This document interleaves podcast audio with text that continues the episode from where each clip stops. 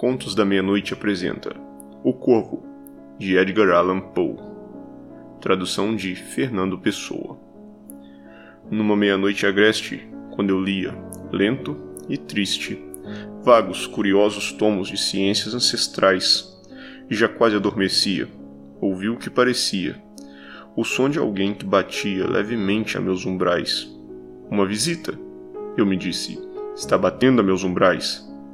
É só isto e nada mais. Ah, que bem disso me lembro. Era no frio de dezembro. E o fogo, morrendo negro, urdia sombras desiguais. Como eu queria a madrugada, toda a noite aos livros dada, para esquecer, em vão, a amada, hoje entre hostes celestiais. Essa cujo nome sabem as hostes celestiais, mas sem nome aqui jamais. Como, a tremer frio e frouxo, cada reposteiro roxo me incutia, urdia estranhos terrores nunca antes tais. Mas, a mim mesmo infundido força, eu ia repetindo: É uma visita pedindo entrada aqui em meus umbrais? Uma visita tardia pede entrada em meus umbrais. É só isto, e nada mais. E mais forte num instante, já nem tardo ou hesitante, Senhor, eu disse. Ou senhora, de certo me desculpais, mas eu ia adormecendo quando viestes batendo, tão levemente batendo, batendo por meus umbrais, que mal ouvi. E abri largos, franqueando-os meus umbrais. Noite, noite nada mais. A treva enorme fitando, fiquei perdido, receando, dúbio e tais sonhos sonhando que os ninguém sonhou iguais mas a noite era infinita, a paz profunda e maldita, e a única palavra dita foi um nome cheio de ais. Eu disse, o nome dela, e o eco disse aos meus ais. Isso só, e nada mais. Para dentro estão volvendo, toda a alma em mim ardendo, não tardou que ouvisse novo som batendo mais e mais. Por certo, disse eu, aquela bulha na minha janela Vamos ver o que está nela e o que são estes sinais.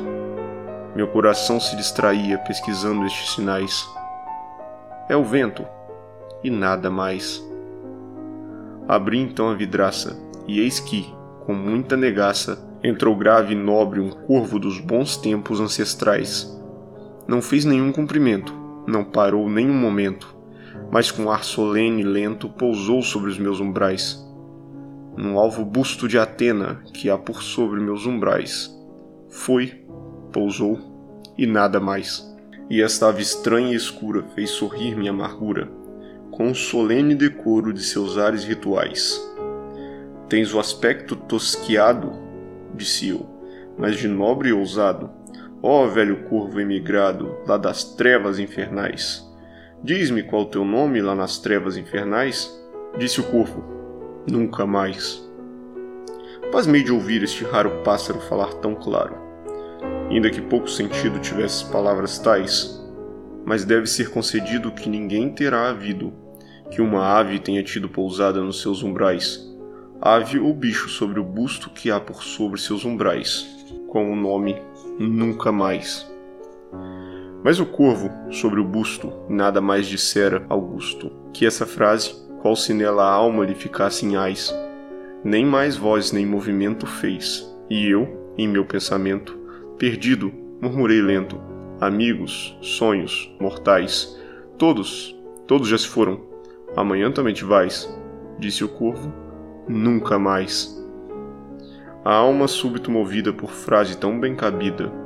Por certo, disse eu, são estas vozes usuais. Aprendeu-as de algum dono, que a desgraça e o abandono seguiram até que o entono da alma se quebrou em ais, e o bordão de desesperança de seu canto cheio de ais era este: nunca mais. Mas, fazendo ainda a ave escura sorrir a minha amargura, sentei-me de frente dela, do alvo busto em meus umbrais, e, enterrado na cadeira, pensei de muita maneira que queria esta ave agoureira dos maus tempos ancestrais esta ave negra e agoureira dos maus tempos ancestrais, com aquele nunca mais. Comigo isso discorrendo, mas nem sílaba dizendo, a ave que na minha alma cravar os olhos fatais. Isto e mais ia cismando, a cabeça reclinando, no veludo onde a luz punha vagas sombras desiguais. Naquele veludo onde ela, entre as mais sombras desiguais, reclinar-se a nunca mais. Fez-se então o ar mais denso, como cheio do incenso que os anjos descem, cujos leves passos soam musicais. Maldito, a mim disse, deite Deus por anjos concedeu-te o esquecimento, valeu-te, toma-o, esquece com teus ais o nome da que não esqueces e que faz esses teus ais, disse o corvo. Nunca mais. Profeta, disse eu, profeta, ou demônio, ou ave preta, fosse diabo ou tempestade quem te trouxe a meus umbrais, a este luto e este degredo, a esta noite e este segredo, a esta casa de ânsia e medo, dize a esta alma quem atrás, se há um bálsamo longínquo para esta alma quem atrás, Disse o corvo: Nunca mais. Profeta, disse eu. Profeta, o demônio, o ave preta, pelo Deus ante quem ambos somos fracos e mortais, dize a esta alma entristecida se no Éden de outra vida verá essa hoje perdida entre hostes celestiais, essa cujo nome sabem as hostes celestiais. Disse o corvo: Nunca mais que esse grito nos aparte, ave ou diabo. Eu disse: Parte! Torna a noite a tempestade, torna as trevas infernais. Não deixe pena que ateste a mentira que disseste. Minha solidão me reste, tira-te dos meus umbrais. Tira o vulto do meu jeito e a sombra dos meus umbrais.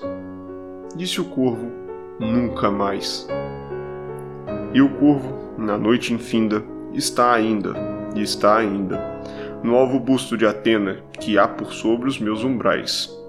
Seu ar tem a medonha cor de um demônio que sonha, e a luz lança-lhe a tristonha sombra no chão a mais e mais. E a minha alma dessa sombra que no chão há mais e mais, liberta-se a nunca mais.